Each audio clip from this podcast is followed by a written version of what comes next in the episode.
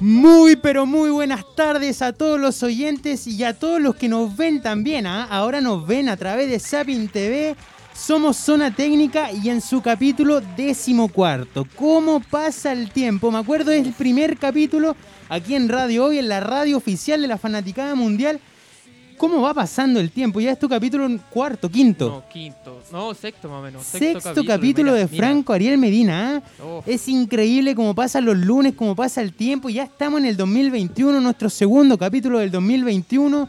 Y estamos con todo, el- con todo el ánimo, con todas las ganas. Y recuerde, ¿ah? recuerde que a partir de las 5 de la tarde usted nos puede sintonizar a través de hoydeportes.cl y a partir de las 21.30 a través de radiohoy.cl y a través de Sapin TV en el canal 131, número D de las ambulancias. Todo esto a las 9 y media. Mira, me dejaste Sí, pagando. sí, de nuevo, sí. de nuevo, A ver, está atento del capítulo pasado, ¿no? sí.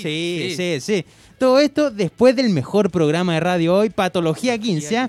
Y recuerde que si usted nos quiere mandar un audio, si usted nos quiere conversar sobre, sobre Colo Colo, sobre la U, sobre Coquimbo, sobre lo que usted desee, lo puede hacer al más 569-872-89606. Se lo vuelvo a repetir, más 569-872-89606. Ahí todas las consultas, todos los reclamos, lo que usted desee, comentarnos de fútbol y del deporte. ¿ah? Si quiere pedir el número de Andrés, pídalo ahí. Eh, bueno, no me complique, por favor, no me complique. No, no, también lo voy a hacer. ¿ah? Y quiero partir de una forma especial hoy día, porque hoy día es 18 de enero. Y usted me dice, ¿qué pasará? ¿Qué pasa el 18 de enero? Bueno, el 18 de enero está de cumpleaños uno de los mejores delanteros de la selección chilena, ¿ah? como Iván Zamorano. También está de cumpleaños para algunos, para algunos, el mejor técnico en América de estos momentos como Marcelo Gallardo.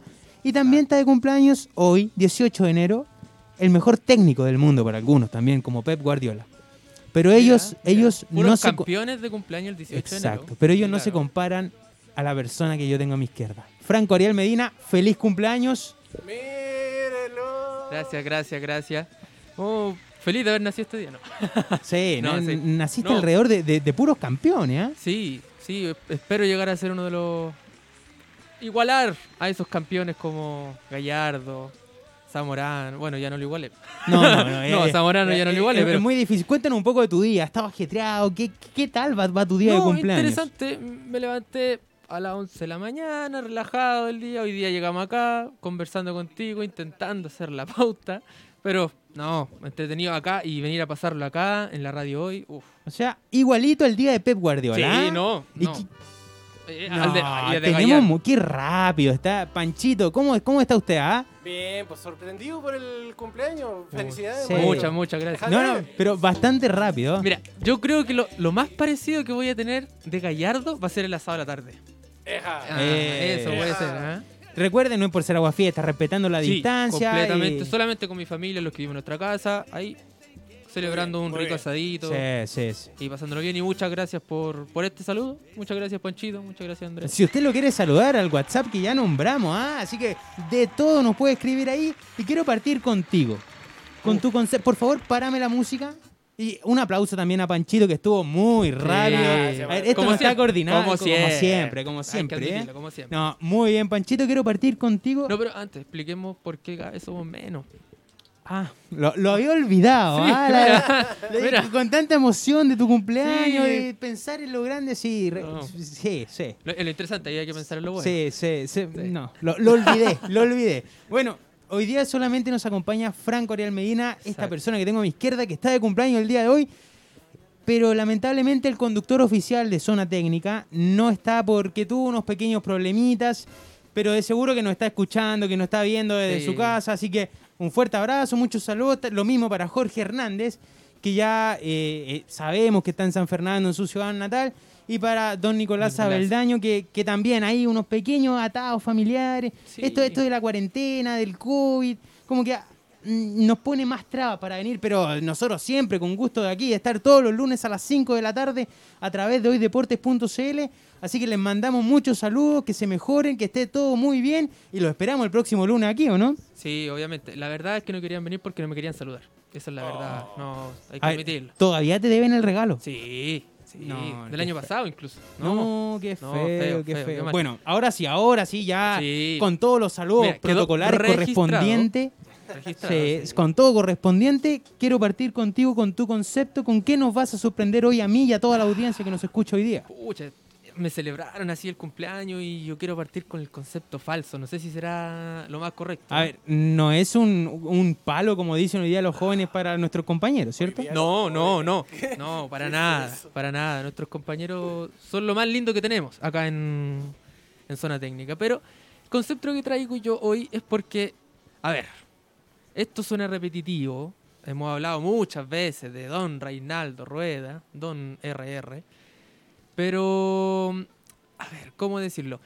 Cuando se ratifica la salida completamente Reinaldo, Reinaldo Rueda y firma en Colombia, salta a defenderlo Arturo, salta a defenderlo Pellegrini. Y hoy día, bueno, mi, mi, mi ídolo Zamorano también lo defiende. No lo defiende, sino que habla de que estuvo por mal de la NFP hablar sobre dejarlo haber ido a negociar, siendo que tenía que haber cumplido su contrato. Eh, creo que eso es un poco falso. que es- es ¿De parte de parte quién? de ellos. El salir ahora a defenderlo después de que esto fue una teleserie inmensa que partió en noviembre, diciembre. Sí, sí, sí. De- después de, Sí. de la derrota con que se Venezuela. estuvo hablando muy mal de Rueda, muy bien de Rueda, tirándola al suelo. Pero vienen a salir ahora. Arturo viene a salir ahora a defenderlo. No lo salió a defender cuando, después de los partidos contra Colombia, después de los partidos contra Venezuela, no lo vino a defender después de eso, vino a defenderlo ahora que se ratificó su salida. Entonces creo que eso no es correcto ni por parte de ellos, ni por parte, bueno, de nadie, la verdad. Deberían haberlo defendido antes y por eso lo, lo llamo falso, la verdad. Creo que a mí me molesta un poco esa situación. Si querían haberlo defendido, debería haber sido en el momento. En el momento que tan mal se trató a Rueda. Y darle a entender que no fue decisión completamente de la NFP que, que se fuera, sino que también fue decisión de Reinaldo Rueda. Es ahí, es ahí donde yo me quiero detener, ¿ah? porque eh, en un extracto de, de lo que dice Arturo Vidal, dicen que dice que perdemos un gran, un gran técnico, que él era muy bueno para la selección, pero él nunca nombra de que también Reinaldo Rueda se quería ir. Exacto. Entonces, yo creo que, que las palabras, a ver, no siempre están de más, pero corta y precisa hubiese sido lo normal. ¿Para qué tirarle tanta mala onda a la prensa, tanta mala onda a la misma NFP, que, mal que mal, en- pueden, pueden llegar a ser tu jefe? Yo creo que, que en las palabras a lo mejor se equivoca. En el concepto de la idea yo creo que, que No, despedir a, a- a un Defenderlo está bien, está, está bien. Creo que Reinaldo Rueda llegó un momento en que se acercó mucho a Arturo, porque creo que fue el que más se acercó, y defenderlo está bien. Pero yo lo que digo es el momento. ¿Por qué ahora que se ratificó su salida? Siendo que podrían haberlo defendido ante todo lo que se habló, lo que se dijo hace dos meses atrás, y venir a echarle la culpa también a la prensa, creo que la prensa habla, no, mm, bueno, los buenos intencionados de la prensa eh, hablan sobre lo que vemos en la cancha. No hablamos de las cosas que están, que, bueno, por lo menos nosotros hablamos de lo que vemos en la cancha. Y no intentamos maltratar a Reinaldo Rueda por otras cosas externas, sino que siempre hablamos sobre lo que vimos, lo que planteó, a quienes trajo y con quienes jugó. Logro captar tu idea de, de comprender por qué son falsos, pero por otro A lo lado... mejor no es la palabra, pero había, Sí, que, darle sí, emoción, sí. había que darle emoción. No, no, y está hoy, bien, hoy. está, está, está muy bien. No, Sí, no, pero claro. pa- para de- debatirte un poquito. Es que, ¿por qué Vidal tendría que salir a respaldarlo antes? Si su proceso, a ver, si, si bien estuvo en duda después del partido con Venezuela, Sí. pero antes de eso, ¿por qué Vidal? Yo creo que los jugadores se tienen que dedicar a jugar. Mientras haya un proceso, no tiene por qué tú salir a hablar, hablar de tu técnico, habl- hablar bien, hablar mal, que esto, que esto, otro. Yo creo que mientras los jugadores se dediquen a lo suyo, que es jugar a la pelota, dámelo. Mm, Yo creo que no tenían por qué haber salido a respaldarlo antes. Es que si no lo respaldaron en la cancha cuando debieron hacerlo, y quería salir a respaldarlo ahora, a hablar por la prensa, por la NFP y todo este comentario que a lo mejor, como tú dijiste, no fueron adecuados, debió haberlo hecho antes. Porque si él quería apoyar al entrenador, que según él, para él fue súper importante, eh, debió haberlo hecho antes, debió haberlo defendido antes. ¿no? ¿Por qué salir ahora? Si no saliste antes, no saliste eh, al partido con Venezuela, no saliste al partido contra Colombia, ¿por qué sales ahora a defenderlo? ¿Porque se fue ahora? ¿Porque firmó con Colombia ahora?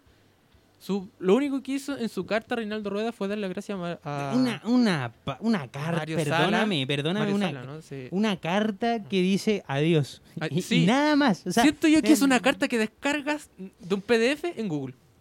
Y agrega nombres. ser. No sé. No lo había pensado así, pero es una carta, a ver, poco emotiva. Sí. Es por, por, por protocolo. Yo creo que la NFP le dijo, oye, invéntate una cartita, Pero despidiéndote. ¿tú, tú crees que Reinaldo Rueda haya arraigado algún tipo de vínculo con la selección más Sí. allá de lo que estuvo? Sí, con Arturo Vidal. No, pero te digo como para despedirse de forma más, más emocionante, qué sé yo.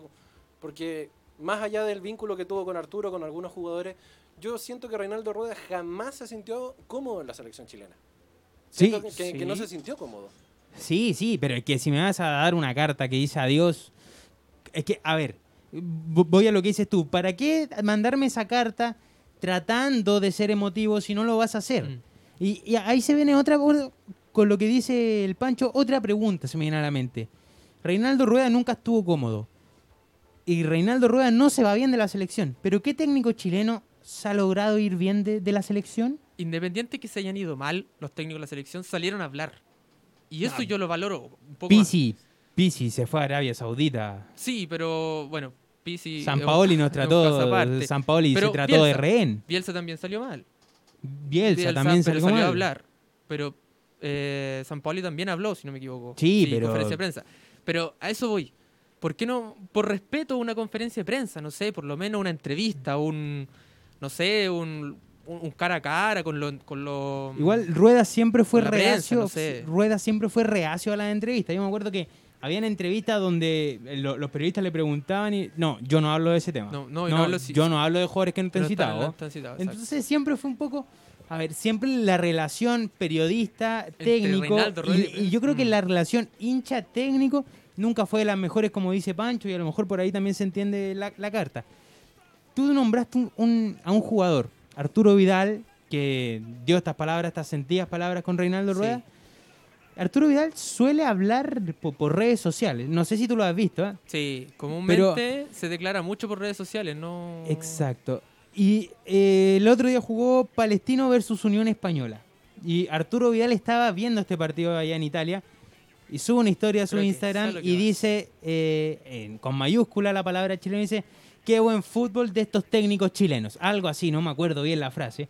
Pero aludiendo de que, de que está chato a lo mejor de técnicos extranjeros para la Puede selección. ser, puede ser. Eh, No, no, lo, no lo sé. Yo la otra vez lo dije. Yo, para mí, mi candidato principal es Basay. Pero no lo sé. Yo creo que, bueno, todos queremos tener a un entrenador que en verdad cante el himno. ¿O no? ¿No te gustaría ver ahí la imagen, el himno, cantando con la mano en el corazón, un chileno? Bielsa no... San Paoli tampoco. Y para mí eran buenos técnicos. Ah. Pisi, Pisi lo cantaba, ¿no? Creo que sí, creo que sí. Sí, lo- sí, lo- sí. que lo seguía un poco, Sí. porque bueno, llevaba más tiempo también en Chile. Sí, Sí, y pero- Reinaldo Rueda intentó. Creo, Sí. creo que intentó, pero La, la verdad no es lo que, que- mismo. No, o sea, no, no. imagínate ese, ese canto cuando se escucha en todo el estadio con el público, cuando esté lleno nuevamente en un futuro, cantándolo junto con el entrenador. No, bonito, me gustaría. Bueno, Me ojalá, ojalá que sea eso, el estadio lleno. eh, va a costar, no En sé si, futuro, no sé si con el entrenador chileno que tú dijiste, pero bueno, hay, hay que esperar, hay que darle tiempo al tiempo. Ya se nos fue Reinaldo Rueda y Francis Cajijao junto a Pablo Milat porque- están buscando un técnico. Sí, Que es raro porque parece que una de las condiciones para que sea técnico tiene que, es que sea argentino, porque es para lo único que, que- no sé. Bueno, harto argentinos han llevado a Chile a lo más alto. ¿ah? Y cerramos ahí el tema. Ah, Yo, yo lo quiero dejar ahí, ¿ah? así que no, no, otro, otro tema. Sí, sí, no, no, vamos para con- otro día mejor. Vamos con mi concepto que es mental, la cabeza, señoras y señores. Antes, antes que me traten de chaquetero, de mala onda, de cualquier cosa, yo quiero darle las gracias este año, eh, este año y el año pasado a Universidad Católica por emocionarnos de tal manera de llegar a cuarto de final de, de Copa Sudamericana. Le quiero dar las gracias a Coquimbo Unido de lo mismo, de, de tener esa emoción de pensar de que un equipo chileno pueda, pueda llegar a una final de, de Copa De Sudamericana. hacer historia. De- de hacer sí, historia. hizo historia, ¿no? Con, lo, con llegar a semifinales, con llegar a cuartos de final, hizo historia Coquimbo. Yo le quiero dar las gracias a ellos. Le quiero dar las gracias al, al handball, al balón mano, a la selección de balón mano chilena, que estuvo en el Mundial, que nos representó durante estos tres partidos. Independiente del resultado. Independientemente del resultado, yo le quiero dar las gracias porque eran situaciones que no vivíamos hace mucho tiempo. Hace mucho tiempo no veíamos dos equipos peleando internacionalmente, no veíamos un torneo internacional de, de balón mano. Le quiero dar las gracias, pero también hay algo que, que me duele que, que yo digo, si mejoráramos esto, estaríamos todos los años en las mismas. Estaríamos todos los años con dos, con tres equipos internacionalmente peleando. Y es lo que acabo de decir, es lo mental. Yo creo que lo mental pasa mucho la cuerda y más sobre todo a los equipos chilenos, y el- salvando algunas excepciones, como la generación dorada, por ejemplo. No sé, Nicolás Mazú, lleno de garra, que Universidad de Chile lo que más- ganó las americanas. Sí, sí, ese tipo de excepciones, sacando eso, guardando la- las proporciones también. A ver, Uni- Universidad Católica, más allá que por lo futbolístico, que fue superado por un error mental. Al último minuto, tienes que estar concentrado, tienes que estar metiendo. Coquimbo Unido lo mismo. Coquimbo Unido parte ganando y de cierta forma ese gol le vino mal al conjunto chileno porque se desconcentró. A ver, la línea defensiva de Coquimbo muy mal, muy baja y de alguna manera se lo comió. Se- y está bien, es un equipo novato en competencias internacionales, lo vuelvo a repetir, le doy las gracias por haber llegado ahí. No es una crítica a ellos, sino que es una crítica Al fútbol a, chileno. a- a nosotros mismos de alguna vez creernos más el cuento y decir nosotros podemos. Porque a Coquimbo le meten el primero y se decae. Le meten el segundo y se decae. Y si nosotros como Chile mejoráramos eso, esa, esa pequeña gotita de, de frialdad que, que- que tienen los argentinos, que tienen los brasileños. Hoy día en el balón mano, Chile iba 18 a 18, creo. I- Iba en empate, sé que iba en empate. Y eh, Macedonia tenía un jugador menos por dos minutos por, por estas expulsiones de balón mano que son por dos minutos. Y bueno, ataca, atacaba a Chile para ponerse en ventaja por uno. Y hay un error técnico que viene de la presión misma que estás teniendo tú en ese momento. A ver, él- no recuerdo quién hizo este error técnico, pero él, por algo está en la selección chilena. O sea, técnicamente eh, eh, eh, pone garra, pone huevo, es bueno, por algo está donde está. Entonces, ¿qué es lo que nos falta? ¿Por qué hizo un error técnico de dar dos botes al piso cuando en handball no se pueden dar dos botes seguidos al piso? Y ese error técnico nos cuesta un contragolpe de Macedonia, que es el 19-18 de Macedonia, luego el 20-18, y nos desmoronamos mentalmente a raíz de un error, en particular que un error que puede cometer cualquiera, ¿ah? y, que, y que, que es un error que siempre pasa, que siempre va a estar. Bueno, Pero podemos, con esto, podemos, esos errores, esas lagunas que podemos tener los equipos chilenos, los chilenos, los deportistas chilenos, en toda la disciplina, esas lagunas, si trabajamos la cabeza más de lo que ya se trabaja, porque igual se trabaja, esas lagunas las podríamos minimizar y en vez de cinco minutos podría ser una laguna de un minuto, porque las lagunas van a existir siempre, la- las lagunas sí, mentales. En cualquier deporte. Pero voy a que tratemos de minimizar estos errores que nos terminan costando muy caro. Mira, siento yo, en el handball es muy distinto al, al fútbol. Eh, un, un mínimo error como el botear dos veces, que salga un minuto el jugador de la cancha, te tienden a costar muy caro. Muy, muy caro porque el, el- el juego es muy, muy rápido, muy, muy rápido. Y que haya un defensa menos, que haya un, un- un delantero, un extremo o un lateral menos, es horriblemente difícil y complicado para el equipo porque siempre uno en el handball, Sí, estando sí. uno más, bueno, en cualquier deporte, habiendo superioridad por uno, eh, es muy beneficioso. Pero creo que en el handball se llega a notar mucho más de lo que se puede notar en... Y eso no lo supo aprovechar Chile, porque justo en ese momento tenían con uno menos y hace la falta de, dos- de- estos dos botes que, que, bueno, siendo seleccionado es difícil que pueda pasar, porque se No, supone que sí, no- sí, sí, pero, pero puede pasa. pasar, puede pasar, obviamente. Pero no lo sé. Estoy completamente de acuerdo contigo en la parte mental. Que creo que hay que evolucionar, hay que cambiarla, pero. Eh, no lo sé. No, no, no, no, no. eh, no sé cómo hacerlo. No, no se me ocurre una forma de cómo cambiar esta mentalidad de jugar. Igual, contando también que los de balonmano tuvieron también un, un tiempo largo sin jugar, al igual que el Sí. fútbol. Pero no lo sé. No, no sé cómo se podría cambiar esta mentalidad de juego tanto en la selección de balonmano, tanto en la selección de, de vóley, en fútbol, lo que sea, que creo que... Yo creo, yo creo que se trabaja, se trabaja las distintas disciplinas, pero hay que darle más énfasis para superar esos momentos de presión. Es que también hay una cosa que el, el chileno igual es chaquetero. Entonces, Sí, no, no, no, Eso pero- igual complica un poco. Pero es que esto, esto va fuera de- del chaqueteo, sí. Le damos la gracia a Coquimbo, a la Católica, le damos la gracia al balón mano, a lo que tú vas a hablar después en el Dakar, le damos las gracias. Pero vamos más allá. Estoy co- con esto, no es ser chaquetero, eh, con esto estoy tratando de ser optimista y de que de esto que vimos este año, que vimos un poco el año pasado, que se vuelva a repetir. Pero ¿cuál sería para ti esa solución? ¿Cómo, cómo mejoramos, eh, mejoramos esta mentalidad ganadora? No sé. No, no, no, es, que ver, es es, que, difícil, es que no es soy difícil. psicólogo, no, no soy psicólogo, pero yo Yo no sé sé, que... Panchito, no, no sé. no- Sí, mira, eh, es un tema que se ha debatido en varios programas deportivos, incluso acá en la, en la hoy. Y siento que el, el hecho de, de tener un psicólogo deportivo es, es fundamental. Más allá de los preparadores de arqueros, los preparadores físicos, hay, debe haber un preparador mental a la hora de enfrentar un, un encuentro de, de- de tal trascendencia como le tocó a Coquimbo eh, o derechamente como le tocó al, al handball también. Eh, siento que los psicólogos deportivos tienen que tener un rol preponderante también más allá de lo físico. Porque claro, con el, con el físico salís a la cancha, pero con lo mental estáis una semana antes preparando el partido. A, a muchos equipos le pesan historias o... Sí. El mismo clásico, que lo vamos Sí. a comentar después, eh, el, el clásico en el Monumental Sí.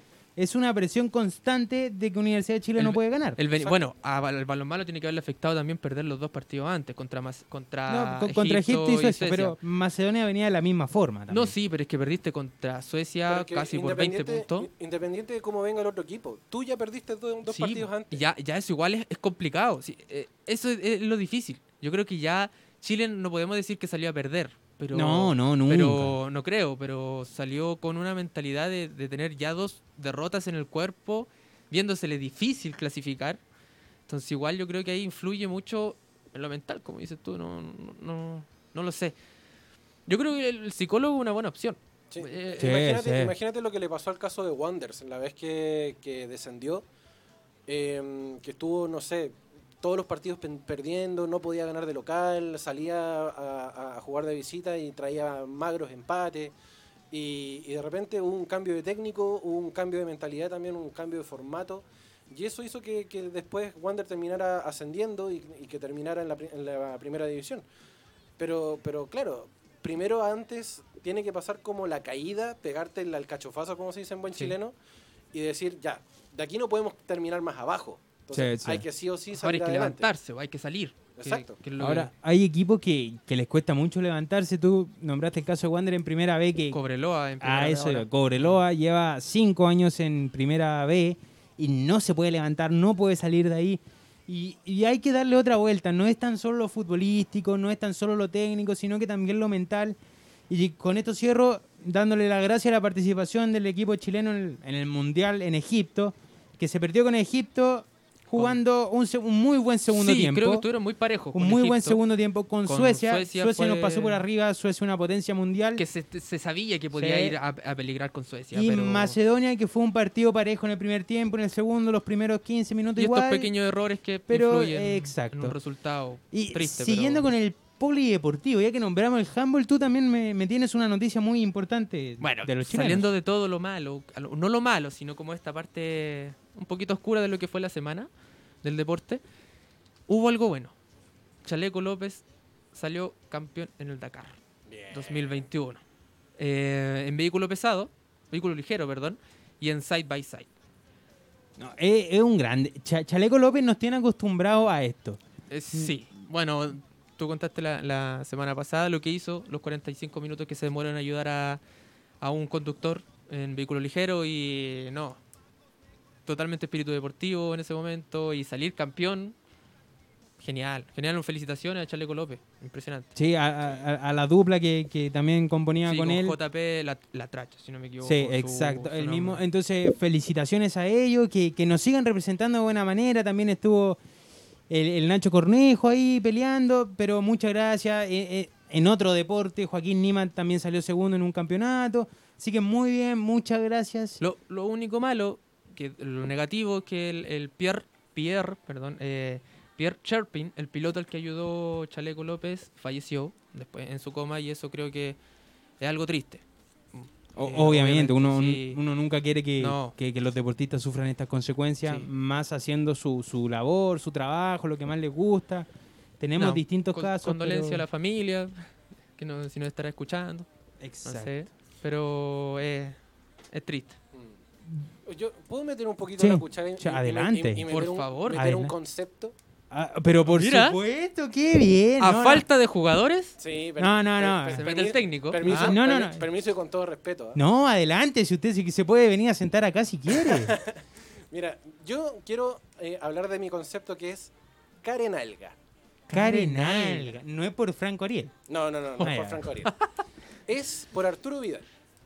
Ah, ya sé lo que va usted. Sí, ya y sé yo, lo que y va yo creo que todo el mundo lo vio y fue bastante obvio que en el, con- en el cotejo que jugó este fin de semana Inter de Milán Ah. con la Juventus justamente, se acerca a Chiellini, a quien le da un abrazo, y Arturo aprovecha a darle un escudo, un beso, Un al escudo de la Juventus. ¿pero ustedes creen que en verdad le dio un beso Sí, al escudo? sí, ¿O fue, un error como él lo dice? Es muy obvio. ¿Sí? Es, es demasiado obvio. Claro, Arturo Vidal salió a, a- a- a- desmentir un poco el hecho de que no, era un, un- un beso en el pecho al amigo. Sí, ¿cómo, cómo? Si a lo mejor le quiso dar un besito ahí en, en No, el no, es que- sector, es que, ver, algo, un regaloneo de amigos, no sí, sé. No. Tenía la cabeza, tenía la Sí. cabeza en, en- en el otro lado del pecho y va aquí. Sí. No, Mm. es, es muy, es muy obvio el gesto y lamentable, lamentable para Arturo porque ya viene siendo vilipendiado en, en el Inter. Y em, bueno, a pesar de que metió un gol este fin de semana, pero, Un golazo. pero más allá de eso, creo que el gesto que hizo en la previa eh, fue bastante duro para los hinchas de- del Inter y muestra un poco el, el- el poco profesionalismo que tiene Arturo a la hora de, de poder enfrentar un, un encuentro de esa, de esa categoría. Eh, estás jugando con tu ex equipo, perfecto, pero no imagino a Jan Boseyur acercándose, no sé, a, a algún jugador de, de Colo Colo y dándole un beso al escudo. ¿Sabe? Yo, Sí. yo con esto me puedo pegar un disparo en los pies solo. Pero bueno, yo, yo ayer lo pensaba y le trataba de dar una vuelta y decir que igual tenía noción de que este tema se podía tocar. Y a ver, el ex equipo, tú lo nombraste de Arturo Vidal, es la Juventus, le tuvo mucho cariño a la Juventus. Y, y un beso a tu ex equipo, no creo que sea tan malo. No, tú- usted, ¿Dijiste un tú a nunca, tú nunca le has dado un beso a tu ex. Aquí va mi disparo en los pies. tú nunca le has dado un beso a tu ex. Pero ¿por qué no estamos? No, Pero no, no, no, pero es que No, eso no, es lo que voy ¿A yo. mi ex equipo? No, a lo, a lo que voy yo va más allá del beso, sino que es una muestra, Es del sentimiento. eso, de que, de que quedó ¿Tú has algo, de sentido que cosas cuando le das un beso a tu ex? hay cariño de por medio. Obviamente que hay cariño de por medio. Ah, Y a eso es lo que yo voy. Que existe un cariño de Arturo Vidal por a- hacia la Juventus, hacia Giorgio Chiellini. A lo mejor estuvo mal besar el escudo. Es que Pero, pero se sabe que Arturo Vidal quiere a la Juventus, que hay No, un cariño sí de por sabe. medio. A Panchito no le gustó lo que hizo Vidal. hay. No, no, hay no. tatuajes también que demuestran su cariño por el Exacto, club. exacto. Pero yo siento que, ya, perfecto. Puedes no gritarle un gol en contra a, a tu ex equipo. Ya, por respeto, levantar las manos, disculpen, bueno, es, es mi pega. Pero otra cosa muy distinta es darle un beso al escudo del- del- del- de la camiseta de tu ex equipo. Pero mira, yo creo que es, es mucho, es mucha más la molestia porque al equipo al que le dio el beso al escudo fue de la misma serie en la que juega, donde está jugando en este momento. Porque si él va y le da un, un beso al escudo de, de Colo Colo o, del Bayern, no sé si será tan Está, está tan, tan polémico, trillado, ¿no? está tan trillado el beso en el escudo. Ahora cualquiera que llega a un equipo dos semanas, ay, beso el El escudo. escudo, sí, sí, A- es. Arturo Vidal puede ser muy criticado y todo, pero más allá del beso, uno dice, yo quiero ver a Arturo Vidal en la cancha, afuera de la cancha que bese al escudo de la Juventus, que se bese con Giorgio Chiellini, me da lo mismo. Pero para el, para el hincha del Inter, que haga un gol en la cancha y que gracias a ese gol haya ganado el Inter a su eterno rival como la Juventus, dámelo. Ha- Habla, habla, más, habla mejor en la cancha, pero aún así el gesto muestra un poco la, la- la poco, el poco profesionalismo que tiene incluso Arturo a la hora de, de estar en la previa, qué sé yo, un ambiente mucho más distendido. Sin público. Y sin público, y quizás pensaban que las cámaras no lo iban a pillar, no sé. Bueno, las cámaras hoy en día están En todos todas lados. partes. todos Qué lados. terrible. No puedo hacer nada tranquilo. No y está sonando la musiquita. ay, Muchas gracias por. Me gustó el concepto del Pancho. Podríamos. Sí. Deberíamos agregarlo Sí, ahora. sí, yo creo, yo creo que, Sí. que todos los lunes. Debería traer un, co- Debería un concepto traer- estrella. Tener... Concepto estrella de Pancho. Podría Déjale. ser. Eh, Me gusta, sí, sí, le vamos a dejar y ya al final. Pero Porque- que no lo acerque a la ex porque ahí, ahí no. Porque ahí no, salimos todos se perdiendo. complicó Por el mismo favor. Pancho. va- No, para nada. para nada. No, no, pero bueno. Así que esta, esto ha sido el primer bloque, un bastante, un bloque bastante entretenido, con ba- bastante risa. Y ojo, ah, que en el segundo bloque estas risas No. serán críticas. Serán tristezas por el super clásico que vimos ayer. Así que no se vaya de radio hoy y los esperamos en el segundo bloque. Ya estamos de vuelta aquí en el segundo bloque y antes de, de meternos en lo que habíamos conversado, en crítica del super clásico, yo les quiero recordar a ustedes que si usted no quiere decir algo del beso al escudo de, de Arturo Vidal a Juventus, ¿ah? o de algún concepto que usted se le ocurra, a lo que usted desea al WhatsApp, Si usted es la ex de Andrés Cabeza, manda un WhatsApp. al más 5... No, no. No, no, si usted quiere conversar de deporte, por favor, al más 569... Más 569-872-89606. También recuerde que desde las 5 de la tarde estamos en vivo a través de hoydeportes.cl. Y ojo, que desde las 21.30 estamos por Sapin TV, el canal 131, y a través de radiohoy.cl. Todo esto, obviamente, después del mejor programa en radio hoy. ¿Cuál es, Panchito? Patología 15, maestro. No, te- tenemos la voz, tenemos, Sí. no, espectacular, ¿ah? Espectacular radio hoy. Y bueno, se acabaron las risas, por favor. Eh, Programa serio ahora. Sí, a ver. Yo quiero tirar un dato que es un dato muy desalentador. Por primera vez en la historia del fútbol chileno, escuchen, por primera vez en la historia, que los tres clásicos más importantes en una rueda terminan 0 a 0. Por primera vez. Yo cuando lo, lo escuché este dato quedé impresionado, me puse a buscar como loco. Y tiene razón el dato. Tres Es clásicos. impresionante. Católica Colo Colo, Católica Universidad de Chile, Universidad de Chile eh, Colo Colo. Los tres en esta segunda rueda 0 a 0.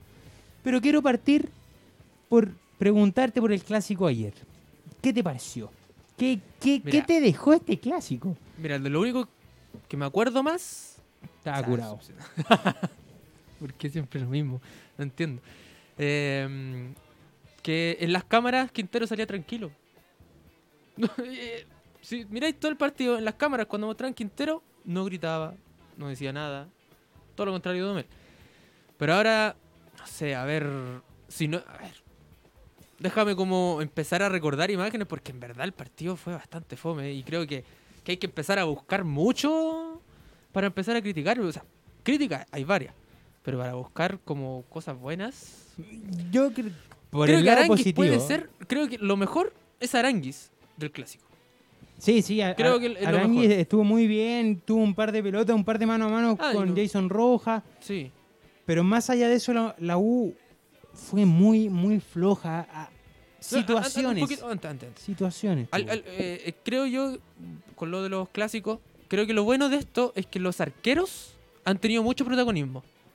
No sé si, si A ver, piensan lo mismo que contra Católica, Colo Colo, Tituro y Cortés tuvieron tapadas. mira, mira. De Poli, Contra Cortés. Colo Colo, Universidad Católica Colo Colo, una tapada importante de Ituro Gabriel Costa y una tapada importante de Brian Brian Cortés a. Diego Valencia. Acá. con- Clásico entre eh, Católica y Universidad de Chile. sí, una tapada importante de Ituro a Pablo Aranguis y no recuerdo una tapada importante de De Paul. Creo y- que hay una chique importante de Depol, pero no, no, no sé, no me acuerdo. No bien. lo tengo en la memoria ahora. Tampoco. Y entre Colo Colo y Universidad de Chile La de Car- eh, Carmona con L- Depol. y la de Aranguis con Brian Cortés. O sea, a ver, los Sí. arqueros respondieron. Pero para hacer figura, o sea, hubieron tapadas notables como la, la de Ituro Arangui. Pero, pero para hacer figura un portero para mí tiene que sacar hartas pelotas. O sea, de partida el equipo rival te tiene que ahogar y te tiene que llegar para, para sacar figura a los porteros. De que rindieron, de que respondieron totalmente. Pero de ahí en más, hacer figura, yo creo que les falta. Y, y, y no por, por culpa de Es que- ellos, sino que por culpa de un colectivo de atrás y de adelante del otro equipo que no, le, que, que no llega tanto al arco. Que, y es que siento yo que, que el arquero igual sea figura. Tiene que ver mucho con que no, no hubo tanta precisión en el partido, porque hablando de precisión, Costa no tuvo ninguna. O sea, ninguna precisión. Lo- lo los últimos minutos intentó tirar dos centros al área. Y los dos centros le salieron pifiados. ¿Sabe- No- no ¿Sabes lo que me pasa con Costa? Que recibió muchas críticas, Costa. Muchas críticas, que no sabe central, que para esto le pagan tantos millones. ¿Quién fue el jugador que más intentó en Colo Eso, Colo? es que eso es lo que estoy diciendo yo. Yo no estoy diciendo que. eh, No estoy criticando a Costa. Costa creo que fue el uno de los mejores jugadores de Colo Colo en, en presión, en quite de balón, en movimiento de balón, en abrir la cancha, en intentar tirar centro. Es, es- esa jugada donde le pega el arco y la lanza sí, afuera. pa- para mí está bien. Para mí también está bien. Para mí también está bien. Entonces creo que fue uno de, los- eh, uno de los mejores. Ahora, que no anduvo preciso en este partido, no anduvo preciso. O sea, el primer 15 minutos cuando le llega el balón de Jara y le rebota, sí, cuando, sí, sí. bueno, O sea. ahí después los últimos 15 minutos los centros, quien los sacó no sé, a, no sé a- dónde, creo que haber estado muy cansado, que los sacó muy lejos, o le pegó un bote más a la pelota. Y el, el tiro al arco, que fue una buena decisión, pero no... sí, yo creo que si lo hubiera, lo hubiera pegado no cayéndose, creo que es gol. Puede ser, puede ser, pero eso es hablar ya de con el diario del lunes. Hablar con el micrófono, pero no... Eh, exacto, también. sí. Pero yo creo, Fácil con el en el partido en sí, déjame decirte que yo vi con una idea, a ver, no futbolística, pero con algo más materializado a Colo Colo que Universidad de Chile. Yo creo que la U tuvo sus destellos con Aranguis cuando se juntaba con Montillo, Pero si por pero, Arangui nomás pero, pero tuyo, más allá, Que no había nadie más. mm, y la, la última jugada entre Jimmy Martínez y Ángelo Enríquez, para ti, ¿de quién es la culpa? Ah, para mí es de Jimmy Martínez, hombre. O sea, Para ti, Panchito, ¿de quién es la culpa? ¿De Jimmy Martínez o de Ángelo Enríquez? Yo creo que es una responsabilidad compartida, porque un delantero con la mente fría y el cuerpo caliente, como se suele decir, ese balón entra. Y es gol de la, de la Universidad de Chile. Eh, pero aún así, creo que la, la responsabilidad tiende a ser un poco más compartida. Sí, Yo concuerdo primero, porque a ver, a Jimmy Martínez eh, le queda para la zurda y él es derecho, entonces ah, puede haber existido un miedo. De- después te quiero dar como una, un- como una comparación, Pero y- Ángelo estaba mejor perfilado. pero también le queda para la zurda a Ángelo Enrique. sí, y también es... es Y diestro. a, a ver, no es excusa para jugadores profesionales que, oye, me quedo con la pierna inhábil. No. Pero yo creo que tomaron malas decisiones. Y aquí te quiero comparar a Jimmy Martínez con Costa. Jimmy Martínez tuvo la opción de hacer ganar a su equipo y ni siquiera se atrevió, sino que prefirió dele- delegarle la responsabilidad a otro. Y por otro lado, Costa, esa responsabilidad la tomó él. Y él dijo, no, yo aquí pateo al arco porque si tiro un centro, eh, hay cuatro jugadores de Universidad de Chile, yo tomo la responsabilidad aunque me puteen todo el día, toda la semana después. Y él tomó la responsabilidad. Hay algo más de carácter ahí en, en com- en comparación entre Gabriel Costa y Jimmy Martínez, que fueron como las jugadas más claras del Sí. partido. Sí, sí. Bueno, volviendo un poquito a la jugada de Jimmy Martini. Martini, oh, ¿en qué estoy pensando? ¿En qué estoy sed, pensando? Mira, la sed, el calor, el calor. es lunes. No, es el cumpleaños. Ah, verdad. yo- Ah, Ah, tiene todo el derecho de todo el derecho. eso. la favor. maldición gitana. Estamos lunes y toma toda la semana. Muy bien, muy bien, muy bien. Como que lo hubiéramos vivido. no, no, mira. Para mí, la responsabilidad de Jimmy Martínez. ¿Por qué? Martínez, ¿por qué? Porque Ángelo Enríquez corre con el balón, eh, realiza, ahí, marca el pase, aguanta el balón, da un pase y después se intenta como desligar, no desligar, sino como que ya vio que dejó Lo mío está hecho. Sí, entonces estaba ya ahogado, agotado y ya después no se esperaba que el balón volviera. Si tú, bueno, ves la, ves la cámara, el, el- le queda pasado el balón Sí. incluso. Y le pega mal, sí, o sea, de partida que no es zurdo y queda pasado del balón. Y bueno, después la tapa Cortés, pero yo creo que ahí Jimmy Martínez fue, Martínez fue como una... Uy, ya lo había dicho tres veces, qué mal. Eh, fue como una cosa como de, de miedo y de... No, pégale tú. Sí, sí, sí. de- eh, ah, si, no- no si, sé. si la quería embarrar, embárrala tú. Sí, algo Como así. Desligándose del, De la del juego. responsabilidad. Sí, completamente. Entonces, y bueno, y después llega súper bien Falcón al cruce, pero. Bueno, es otro tema. Con Costa, me pasa eso, lo mismo que dices tú. Le puso más garra, pero jugó mucho más que Jimmy Martínez. Jimmy Martínez entró a los 15, Sí, últimos sí, 15 minutos, no pudo hacer mucho, tuvo esa pura jugada, porque después no tuvo más. Y antes tampoco tuvo más. Y Costa corrió desde el minuto uno. Ahora, nosotros estamos hablando de estas dos jugadas puntuales porque fueron casi las dos únicas jugadas que hubieron de, de peligro, de mayor peligro en el partido. Y yo encuentro En que verdad fue fome el partido. Y a, a ver, más allá, sí, estamos de acuerdo que fue fome, pero fue un partido esperado. Como yo siento que, Sí, que todo el mundo, a ver, si tú me decías da un resultado antes, era muy probable que yo te dijera 0 a 0. Porque, a ver, ambos equipos no vienen bien. Colo Colo no viene jugando bien, Universidad de Chile no viene jugando bien. Jugaron a no perder. jugaron asustados, siento Sí, yo. Jugaron sí. muy asustados, no querían perder. Ninguno quería perder puntos. No le conviene a ninguno perder puntos. Pero, Sumaron, ambos sumaron. O sea, Pero es que sumar un punto es como. No sé, no, no le sirve de nada. No se mueve ninguno de donde ninguno, donde, de- donde nin- ninguno se mueve donde están al final. Eh, a Colo Colo es peor incluso porque tiene un punto y eh, Coquimbo tiene cinco partidos menos. eh, a la U no suma, necesita sumar tres puntos para poder salir de donde está en la ponderada. Entonces, no sé, no, no sirve para ninguno de los dos. Ninguno de los dos no le sirve Ahora. yo, yo quiero decir algo. Yo creo que este partido para Colo Colo cada año es más presión. Porque perder con Universidad de Chile de local es algo que no ocurre hace 20 años.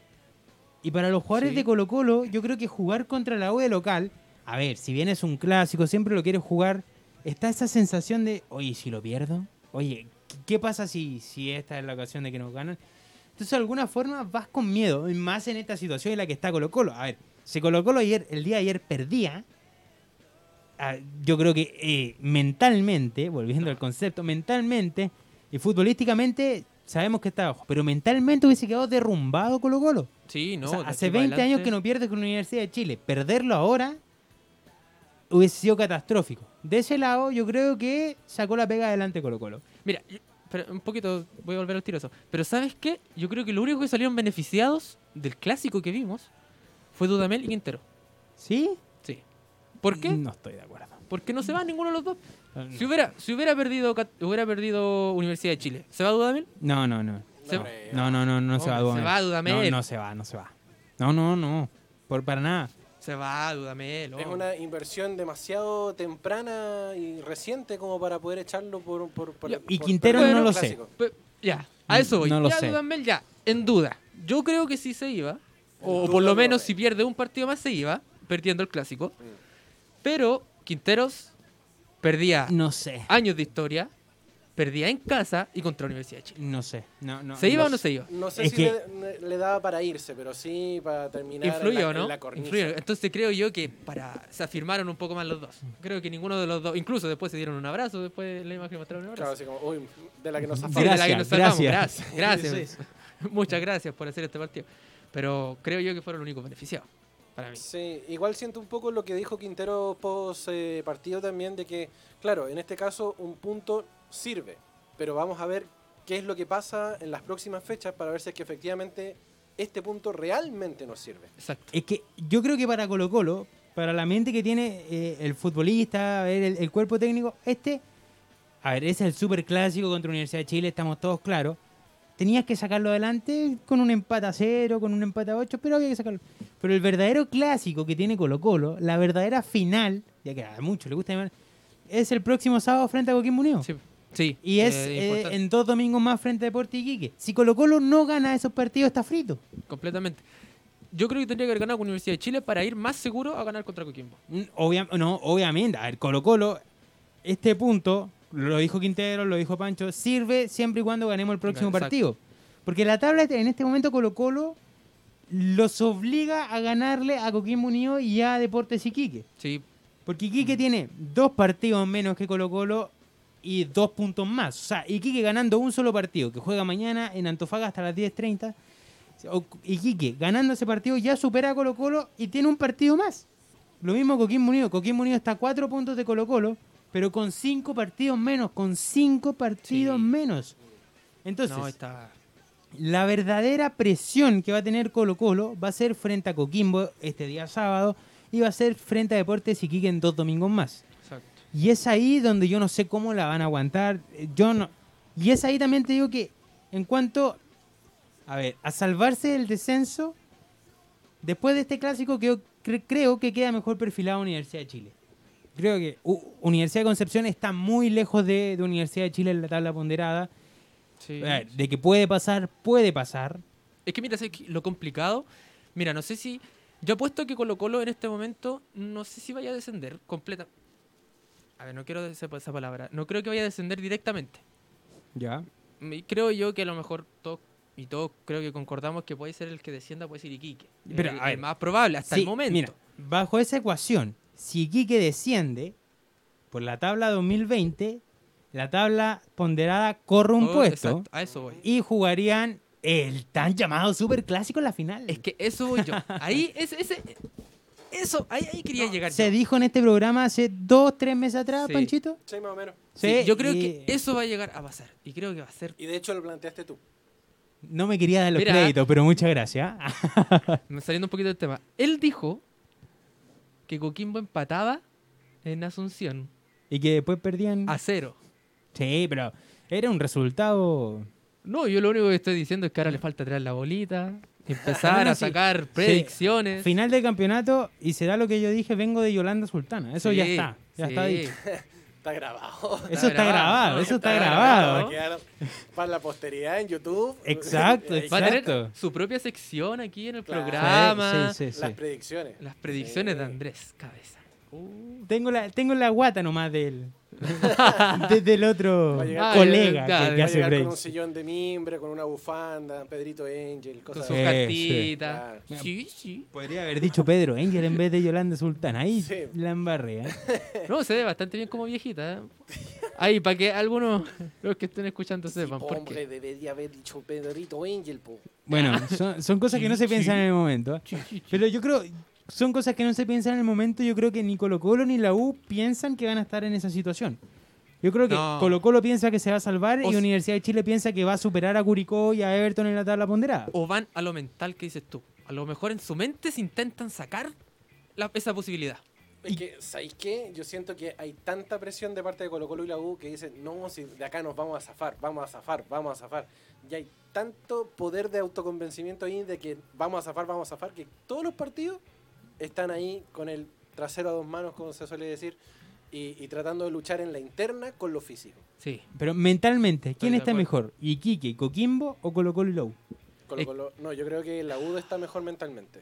Ya, Ya, saquemos a la U, saquemos a la U. Colo Colo. Entre Co- Colo Colo, Coquimbo y la U. ¿Quién es el que está mentalmente? Peor mentalmente. Peor mentalmente. Peor. Entre Colo Colo, Iquique y Mira, no, Coquimbo. no he visto, no he visto a Coquimbo jugar después de haber perdido. Entonces no sé, te puedo decir si está bien mentalmente. Creo que ahí yo lo, lo que- descartaría. Pero creo que le puede haber afectado un poco haber perdido.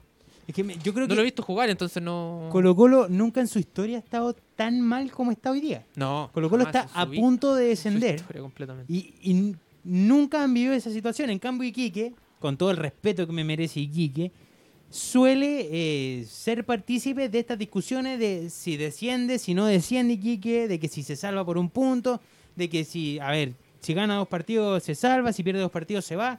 Coquimbo un poco lo mismo. Coquimbo ascendió, Coquimbo ascend- ascendió hace dos temporadas atrás. Es una institución que igual está más acostumbrada a vivir peleando por el descenso. Pero Colo Colo no. Entonces, que Colo Colo no, nunca haya vivido esto la, la primera vez, siempre es más difícil. Sí, sí, creo que mentalmente puede estar peor Colo Colo. Eh, Yo siento que Coquimbo Unido está mejor mentalmente por el hecho de, ya, perfecto, perdimos el- la, la- la semifinal de Sudamericana, pero ahora están libres de pensar en la Sudamericana y el Campeonato Nacional. Por lo tanto, ahora se van a dedicar al 100% para sacar los partidos que le quedan pendientes y para librarse del descenso. Yo creo que Coquimbo viene como un perro. Viene a, a correr todas las pelotas, independientemente de que haya pitbull? jugado el sábado. ¿Como un perro pitbull o un chihuahua? Como un pitbull. Nah. No, no, no, pero, pero yo, yo creo que se entendió la metáfora, de Sí, que van a sí. correr todas las pelotas, de que... Yo creo que ellos están convencidos de que, de que quieren y de que van a salir de esta. Pero ¿y qué pasa si ver, no? y, eh, tienen ¿Y si cinco no? partidos menos, pueden sacar 15 puntos y, en dos semanas más no estamos hablando de Coquimbo. ¿Y si vienen frustrados? ¿Y si vienen enojados? Eh, puede pasar, pero a ver, como puede pasar de que Colo Colo empató y se frustró, de que la U empató cuando podía ¿Tú haber crees que ganado, Colo Colo se iba a frustrar si No, empató un partido no. con, con la Universidad de Chile estando donde pero está? puede llegar a pasar. O sea, es que yo creo que Coquimbo no, no, no debería frustrarse, no tiene por qué. A ver, quedaste eliminado de la Copa Sudamericana, sí, pero fue histórica tu participación. Vi- a ver, ¿Vieron a los hinchas de Coquimbo cómo lo recibieron? Sí, sí. Independientemente que el partido en Argentina haya sido paupérrimo de Coquimbo, malo, dejémoslo malo, si tampoco fue tan No, malo. no. Pero fue malo el partido de Coquimbo y la gente igual lo va a recibir. Un caravana de gente. Sí. Yo creo que Coquimbo viene con la moral en alto diciendo, oye, vamos a salir a ganar. Juegan contra Curicó este día miércoles. dejemos fuera de esta ecuación a Coquimbo. Que no... Es, es que está Coquimbo. Oh, está. Coquimbo, sí. Eh, para cerrar, ¿Colo Colo desciende o se salva? ¿Quiénes son tus dos? Final, final de los penúltimos Colo Colo Universidad de Chile. ¿Usted, Panchito? Yo creo igual. Colo. Colo, Mm. Universidad de Chile se enfrentan. Como que a todos nos está gustando esa idea. ¿ah? Es que, no, no sé, es que, a ver, sería malo de que uno de los dos grandes caiga al fútbol a la- de la primera vez, pero yo creo que si es que llega a pasar, lo tienen merecido. Sí, a ver. Colo Colo como está jugando, merece descender. Seamos claros. Universidad de Chile, si no es por Aranguis, no sé si estaría donde está. Es verdad, pero no lo sabemos, no tenemos la bolita mágica ni de Pedro. ¿Te puedo hacer una pregunta antes que nos vayamos? Obviamente, no me ¿Debió complique, por favor. irse Caputo No, no. y debió- haber llegado No, no. Dudamel? No, no. Si quiere lo podemos comentar un, un poquito del próximo antes. Se debió gusta. Caputo, debió haber llegado Amel. Usted también Al lo puede comentar, ¿ah? WhatsApp. Todo lo le- leeremos en el tercer bloque porque ya está sonando la musiquita y eso significa pausa. Pausa en hoydeportes.cl, en Radio Hoy y en Sapin TV. Ya estamos de vuelta aquí en el tercer bloque de Zona Técnica en su capítulo decimocuarto o 14, como usted quiera decirle. Y vamos a empezar este tercer bloque recordándoles a ustedes que puede participar junto a nosotros al más 569-872-89606.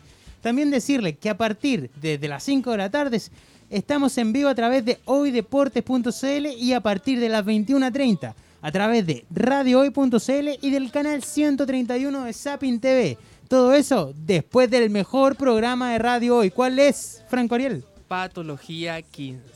Se nos cayó la voz. ¿Cuál es, Panchito? Patología. Ah, 15, ¿no? Es que Exacto. es incomparable esa se- esa voz es incomparable. ¿ah? Y nos dejó, nuestro panelista del día de hoy nos dejó una pregunta para Panchito, para mí, para, para todos en realidad.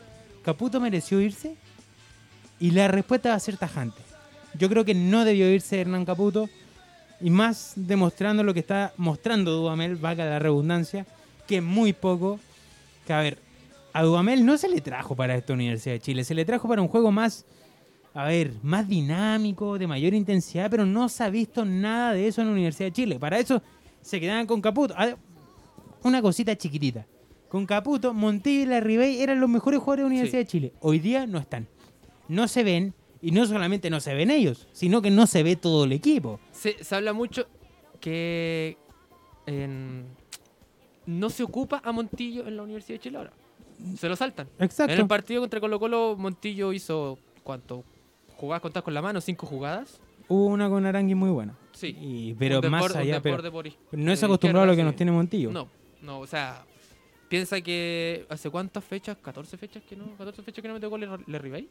No, No, eh, hace eh, 28 días que no mete 28 días que no mete con hoy en la Ribey. 29 días que no mete un gol a Ribey. Y, Siendo que con, que con Caputo era el goleador. No, y, y a raíz de eso sigue siendo el segundo goleador del campeonato nacional. Sí. Eso quiere decir que, que tenía una bastantes goles en el bolsillo como para seguir en esa posición después de no anotar en un mes. Muchos decían que la llegada de Lenis iba a ser beneficiosa para la Ribey, porque podría tirarle centros, pero al parecer no. Pero Lenny, Lenny es muy bajo. Yo creo que esta Universidad de Chile está muy Es- baja. Hay, hay una palabra para, futbolísticamente. para Lenis, es como... Intrascendente. Es irregular. No, también. Tiene partidos y partidos. Sí. Creo que... Bueno, a, eso respondiendo a tu pregunta, porque ya me están retando acá de que sigamos en la pauta, por favor. ¿Qué te Por algo, por algo nos mandan la pauta a las 7 de la mañana todos los días. Me están diciendo sigamos en la pauta. ¿Qué te está retando Bruno? No vamos a dar nombres el día de hoy. Dios mío. Pero la pauta nos indica hablar. A ver, muchos dirían lamentablemente. Pero yo creo, yo, yo estoy feliz por la instancia en donde puso Coquimbo a nuestro país, a Chile. Coquimbo llegó a semifinales. Si bien no se logró la ansiada final, no se logró que los Vikings 5 fueran al, a- a- De al estadio Mario. Kempes. Pero, pero a mí me enorgullece y yo creo que la, la cuarta región está pero completamente orgullosa de sus jugadores, de su equipo, de su institución. Y yo quiero agradecer eso. Pero estamos aquí para comentar ambos partidos. Recordad que uno se jugó el día miércoles En Asunción. en Asunción, Martes, martes, en martes en Asunción. Asunción, donde Y- fue un partido 0 a 0, eh, un, A ver, un resultado... mejor que Colo Colo versus la U. Creo que era un resultado casi esperado. El, Sí. el empate en Asunción. Y era bueno porque que te quiten la localidad de la forma que le quitaron a, Te- a Coquimbo, perdón, decir Temuco, mira. Eh, es horrible, es fome, creo que igual iba bajoneado, iba ahí... bueno, lo que hablamos, hemos estado hablando mucho en este programa sobre la mentalidad del jugador y ir a Asunción a jugar, quitarte la localidad, todo lo que pasó, que Defensa y Justicia te quisiera echar la culpa a ti y sacar un empate en Asunción. A, Creo que a fue- raíz de eso, el empate, de alguna u otra forma, no te metieron goles de visita. Sí. Y eso está bien. Eso, Eso, eso es es bueno. Eso, eh, a ver, si hay una máxima en el fútbol en estas llaves es que no te metan goles de visita si es que quieres optar a hacer algo. Y Coquimbo lo hizo. Coquimbo empató a cero en un partido friccionado, en un partido muy parejo. En un partido donde fue Coquimbo. Sí, Sí. sí, sí, fue Coquimbo. Y todo eso eh, ilusionaba de alguna u otra forma para el día sábado de lograr una ansiada final, que no se pudo. Pero yo creo que, que el partido en sí ah, fue un partido rarísimo. No sé No qué opinas. sé, creo que afectó el ser visita. Creo que fue mucho efecto eso en la mentalidad del jugador. Nuevamente. Eh, Coquimbo, eh, creo que del medio campo hacia arriba fue Coquimbo, como dije antes, jugó bien. A lo mejor no espectacular o como nos tiene acostumbrados, pero jugó lo suficientemente bien. Pero la defensa creo que no estuvo fina. No estuvo fina un, el sábado. un pequeño detalle de la defensa. eh, Víctor González no pudo jugar. Tampoco Fernando Manrique en el medio campo. Pero en- en- en- y en su lugar entró eh, Benjamín Vidal. En lugar de Víctor González en la, en la retaguardia en la defensa de Coquimbo. Y por ahí pasaron muchos balones. Y no es que sea culpa de Vidal. Sino que eh, este jugador no estaba tan acostumbrado al funcionamiento que venía trayendo Coquimbo. Vidal es un jugador que pintaba para mucho, pero eh, se, se ha quedado estancado, jugó en la Universidad de Chile, lo mandaron a préstamo, jugó en la Universidad Católica, lo mandaron a préstamo, ha tenido alguna que otra polémica, y a lo mejor con Víctor González, el titular en la saga de Podría haber Coquimbo, sido distinto. Pero podría haber sido un partido distinto, pero eso es Eso se queda en el hubiera sido. sí, nuevamente hablando con el chaleco del lunes. Exacto. Entonces, digamos que, que más allá de eso fue un partido en el ataque, como dijiste, Coquimbo partió ganando, o sea, Sí. era y, y- y antes de los cinco, antes de los viene 10 la- minutos. Y Después viene eh, Mar- eh, la, ¿cómo el nombre? Lau- Martínez se llama, ¿no? No, Palacio, Lautaro Palacios, perdón. Que Sí, lo Lautaro con Lautaro Palacio. Martínez, perdón. Eh, y viene y te un mete un poco gol. de diferencia. un poco. se parecen en el nombre, ¿no? Eh, Ambos argentinos. Ambos argentinos. Ah, bueno, ¿viste que me quitaste la Sí, idea? de la sí, cabeza? perdón, perdón, Sí. perdón. Lamentable. Vuelve a meter un gol entrando de nuevo. Vuelve a meter un gol en Sudamericana. Sí, sí, y, Y- hace muy bien la pega, pero Entonces- es, es un gol, ese- estamos hablando del 4-2.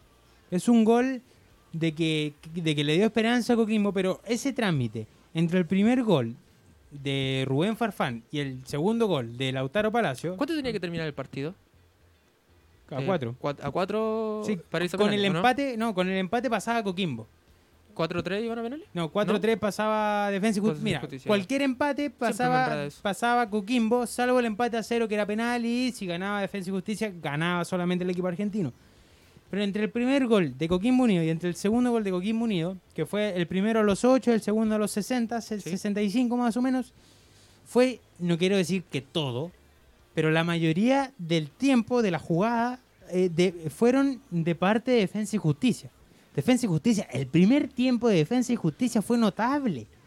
¿Qué? Fue maravilloso. O sea, Jamás había jugado tan bien Defensa y Justicia en su vida, en su historia. a, a ver, en- en- no. Hernán eh, ojo que Defensa y Justicia también es un equipo pequeño de Argentina Sí. que por primera vez llegaba a semifinales de Copa Sudamericana.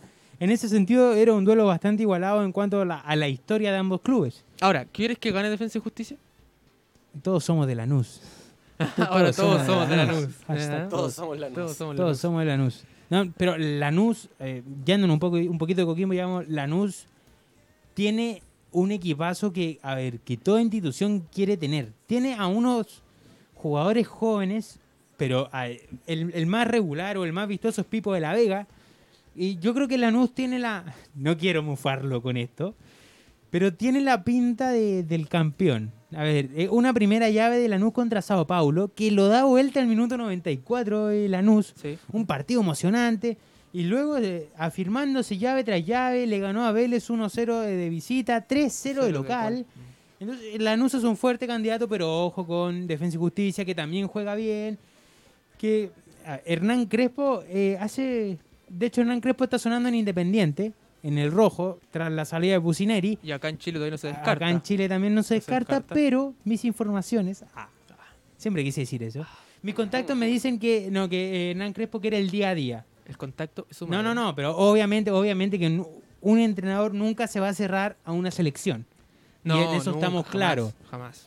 Jamás. No creo, no creo. Pero que- más allá de eso hay, hay que esperar, Ahora, hay que sí, ver, hay todo. ahora, si Crespo gana la Sudamericana con Defensa y Justicia, ¿querrá venir a la selección? Mira, es que la, la selección es muy distinta a un club. Que la selección ves a los jugadores una semana y de, de esa semana tienen que jugar dos partidos, no puedes entrenar, tienes que estar metido en un computador. Yo creo que, que Crespo quiere más el día a día. A ver, Sí. son, son intuiciones que tiene uno de algunas personas, pero no creo tampoco que se cierre la posibilidad. Lo que sí creo es que el juego de Crespo no es para la selección.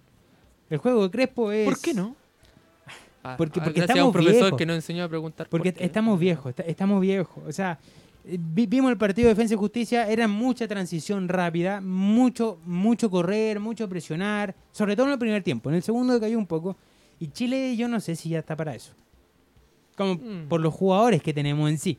Pero ojo, que Hernán Crespo es un muy buen nombre, ha hecho las cosas bien en Argentina. En Banfield no le fue tan bien, pero en Defensa y Justicia ha hecho las cosas ordenadas, ha hecho las cosas bien. Y hay que esperar lo que era el tiempo y lo que quieran también eh, Cajijado con Pablo Milet.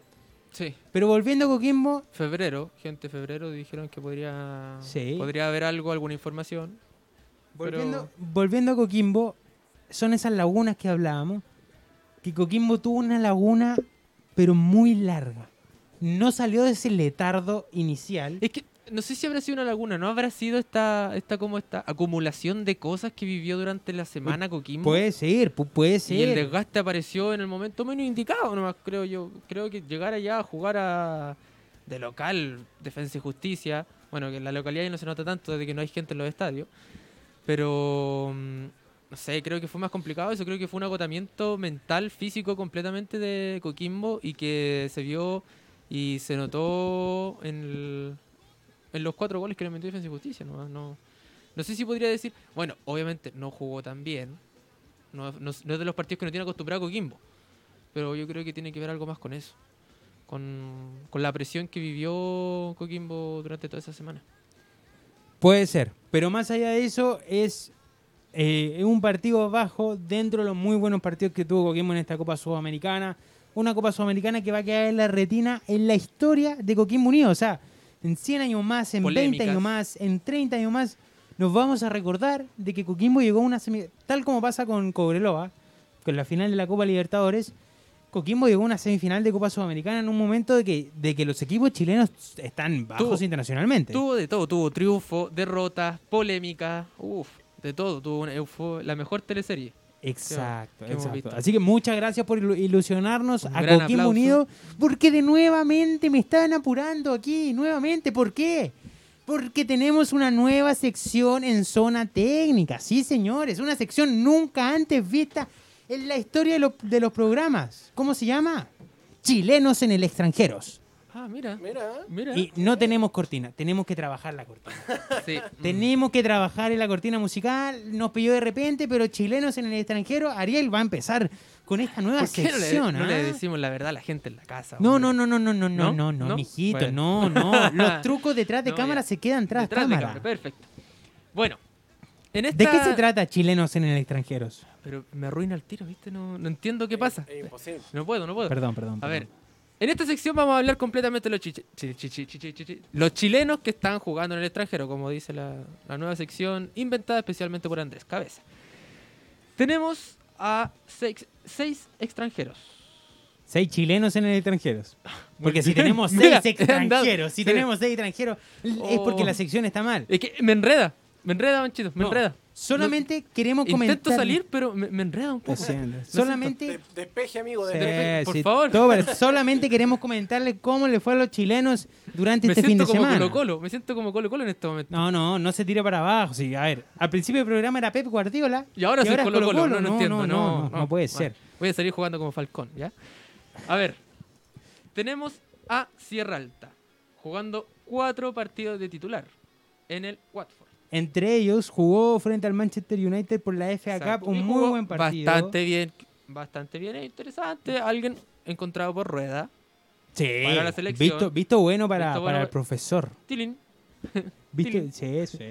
Eh, Paulo Díaz, partidazo en River. Con partidazo que tuvo en, en River, tenemos a Arturo Vidal. Ah, ya. Paulo, eh, que déjame comentar un poquito lo de Paulo Sí, sí. Díaz. ¿ah? Paulo Díaz venía siendo muy criticado por los hinchas, pero creo que se ve bien en una línea de tres en River con Gallardo. No se sabe si va a seguir Gallardo al mando de- del conjunto millonario. Ahí, eh, Paulo Díaz eh, es un buen jugador, pero no es 100% de mi gusto, la verdad. Bueno, ha jugado buenos partidos, Puede ser. mm, Pero, pero, pero, el, el- el partido fue muy, muy bueno. Mira, en el primer gol de River viene un tiro de esquina, y ese tiro de esquina es a raíz de un disparo al arco de, de Paulo, Paulo Díaz, Díaz, que lo sí. saca muy bien el arquero de Palmeiras, y ahí viene el primer gol. Y eh, luego fue un constante eh, ofensivo, más sobre todo las pelotas detenidas. sí, Es muy fuerte Paulo Díaz en las pelotas detenidas y me gusta que está teniendo protagonismo, Prota- que eh, es interesante. palabra, protagonismo. Y bueno, perdió lamentablemente contra Palmeiras, pero jugó un partidazo que eso igual es bueno para la selección, esperando ahora las próximas fechas que vienen eh, con algún técnico. Esperemos que aparezca algún técnico. señor incógnito, Señor- Paulo Sí. Díaz y chileno. Mira, señor incógnito le puso. Mira, podríamos después hacer como una, una figurita. Sí, sí, ¿Sí? no dé ideas al aire, por favor. ¿Verdad? ¿Verdad? Por sigamos, sigamos, Ya. sigamos. Eh, Kusevich. Tiene que ver con el partido contra River Sí, y se mete en una final Kusevich. entró 20 minutos eh, Kusevich. Y hace mucho tiempo, hace mucho tiempo que no había un chileno en una final de una Copa final. Libertadores. Y es muy, muy bueno para él y esp- esperemos que, que le ganen a Santos. Esta noticia es creo que la que más me gusta a mí. Charles Arangui vuelve a las canchas. Vuelve a jugar, vuelve a mostrar un poquito más de continuidad y creo que eso es bueno para todos, para todos que alentamos en el fútbol, que nos gusta el fútbol. Sí, un chalarangui que estuvo mucho tiempo lesionado, que... Una lesión en el tendón de Aquiles lo tuvo, bueno, un resentimiento Sí. del tendón de Lo Aquiles. extrañamos también Sí, en la selección. Exacto. Y, y es muy bueno fuera, que, ¿no? que- que tome minutos para, para llegar a marzo eh, eh, de forma activa para los partidos de La Roja. Exacto, exacto. Es una figura fundamental, creo yo, en. Bueno, todos lo creemos en la selección. Así que. Qué bueno, qué rico, qué, qué genial. Y todos los sinónimos para echarle a Aranguis que vuelva a, la- a las canchas. Eh, asistencia de Allende. De Marcelo Allende, Marcelo Allende.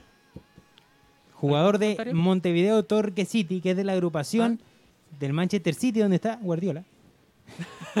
no, no, pero fue un muy buen partido frente Sí, a sí. Rentistas. Jugó muy bien y la habilitación. Y bueno, muchos hablaron de que se, por fin se había encontrado Sí, en algún sí. lugar en donde estaba jugando ahora. ¿Sabes tú? No sé si tienes el ¿Me vaya a nombre. No, no, no, no, ¿No? no, Ya, no, no.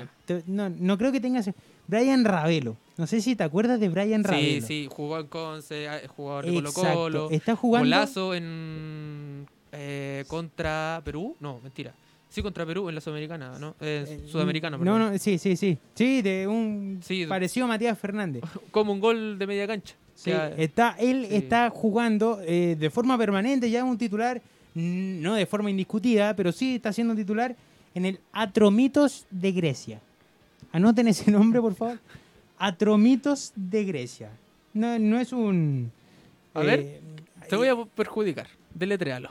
A-T-R-O-M-I-T-O-S. Atromitos de Grecia. Pero es completo, no hay ninguna H entre medio. No, no, ningún H. No. Mira, siempre yo pensaba que. que jugó contra el líder, el AEK Atenas, lo hizo de muy buena forma, entonces es otro chileno que está en el... Creo que el nombre más simple que he escuchado de los equipos de Grecia. Sí, sí, sí, sí. Por eso lo digo, o sea, si me tocaba el no, No, no. Atromitos. Ya. ¿Tienes algún otro chileno que haya jugado? Por ejemplo, Alexis Sánchez. Jugó un par de minutos, pero creo que hay uno más importante en ese equipo. ¿Quién? Bueno, no sé si- Hakimi. Hakimi que juega muy bien, me gusta, me gusta mucho Hakimi. Arturo Vidal.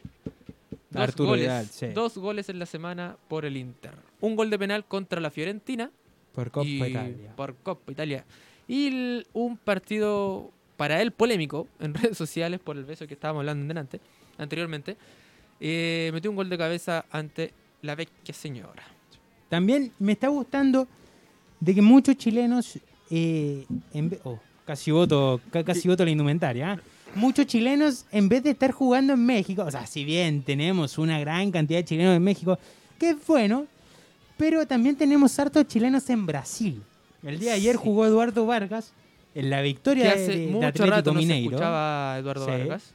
En la victoria de Atlético Mineiro no hizo ningún gol, pero eh, está siendo titular con Jorge Luis Sampaoli en el conjunto de es, Brasil. es bueno porque también lo habíamos tenido con irregularidades en la selección y que ahora empieza a tomar movimiento, empieza a tomar pases, tiro al arco. Tenemos eh, a, César Pinares en que, gremio. en gremio, que está entrando en los segundos tiempos. En la semana jugó frente a Palmeiras, entró al minuto 71, igual que Kusevich, entró al minuto 68. Eh, Tenemos distintas Sí, actividades. Por otro lado, tenemos al mismo Kusevich que hoy día eh, a las 19 horas juega el Palmeiras de local, no está la, la alineación confirmada, y a las 20 horas de Chile también juega el Flamengo de Mauricio Isla, otro chileno en Brasil. Otro gran chileno. Ya, ya nos estamos acostumbrando a ver chilenos en Brasil. Me- Brasil es Italia de... No, Ita- Brasil. Ita- Italia de los chilenos acá en Sudamérica. eh, Br- Brasil es la mejor liga de Sudamérica, lejos, lejos. Sí, no, pero lo que me refiero es que es Italia porque hay hartos jugadores chilenos. en- Ah, en ah. liga. Ah, Mm, viste, viste. ando lento, te, ando te lento, costó un poquito, lento, sí. No, no, ¿Cómo? sí. Sí, sí, sí. Mm, mm. También está Ángelo Arauz, que no está jugando en Corinthians, lamentablemente. Pero así y todo, vamos Bueno. sumando chilenos en Brasil, que es como la Italia. La Italia. Y, el, y lo último, creo, creo haber escuchado por ahí, o se especulaba durante este último tiempo, que al parecer Volados estaría sonando en, ¡Pumas! en Pumas de México. Sería bueno, sería interesante, pero ¿será donde tiene que irse Volados para poder crecer? Es difícil, es, es difícil saberlo. Volados tiene 24 años, Pumas está ofreciendo un millón de dólares, pero Colo Colo dicen que no lo van a vender bajo un millón y medio de dólares. Y todas estas cosas pueden cambiar. porque, A ver, Volados para algunos valen mucho más, pero recordar que viene un tiempo lesionado. Sí. no sí, ha podido jugar con Colo Colo. Si Colo Colo lamentablemente desciende, eh, yo creo que el precio va, va a bajar considerablemente. Ahora, Volado era parte fundamental en Colo Colo. Eh, Colo Colo creo que empezó a, des- a De caer. a decaer. Mira, andamos conectados. Empezó a decaer por esa banda. eh, después de que Volado se lesionó. Y después de que Opaso también se lesionó de la misma banda. Creo que era una de las bandas más firmes que tenía Colo Colo en ese momento. Y cuando se lesionaron esos dos jugadores, ahí Sí, creo que sí. empezó. Bueno, Colo Colo, eh, Colo Colo. Volado es un. Oh, ando erróneo hoy día, la embarró. Sí, sí, sí, Ando muy. Los nervios, los, Los nervios, nervios. la presión, la Sí, mente. El cumpleaños. El cumpleaños. cumpleaños, sí. Eh, no, Volado es muy buen jugador, tiene futuro. Creo que tiene futuro en selección también. Mira, aunque tú no lo creas, esta sección de chilenos en el extranjero la teníamos antes con otro nombre, pero la dejamos de hacer básicamente porque no habían chilenos en el extranjero. A ver, Vidal con Alexis no jugaban en Italia, no teníamos eh, chilenos en Brasil, o los que habían no jugaban. En México era siempre lo mismo, alternaban una buena, una mala. Y hoy en día nos da gusto poder informarle a ustedes cuántos chilenos están jugando competitivamente en el alto nivel. Y suenan mucho en el extranjero también los chilenos, que eso, Sí, es, sí, eso sí. Es, es bueno para, el fútbol chileno. Siguiendo de México, Luis Pavés Muñoz de Unión Española se fue a Se México fue a México. y Leandro Díaz, lateral de Universidad de Concepción, le ofrecieron una, una oferta, obviamente, a México, pero él la desestimó porque prefería estar en Chile y emigrar a otras partes. Así que yo me alegro por los, por los chilenos en el extranjero, me alegro por Nos nosotros, sí. porque tenemos más material para, para poder hacer nuestro trabajo. Nos hacen el trabajo más fácil. Y también el señor incógnito tiene más material. ¿Verdad? Y hablando ¿Verdad? del señor incógnito, un nombre que ha sonado mucho es Humberto Chupetem Suazo, que lamentablemente nuestro querido Bar le ha anulado un gol al minuto 60, así que Santiago Wander con Deportes La perdón. Serena siguen a cero. No entiendo cómo unió el, el señor incógnito No, no con, Humberto Suazo. porque no. mucha gente pide a Suazo en la selección. ¿Cómo no? Si es el, el chileno con más goles en el campeonato nacional Amigo, junto a Andrés Vilche. ¿No era más fácil decir, se ha hablado harto de Humberto Suazo? Listo.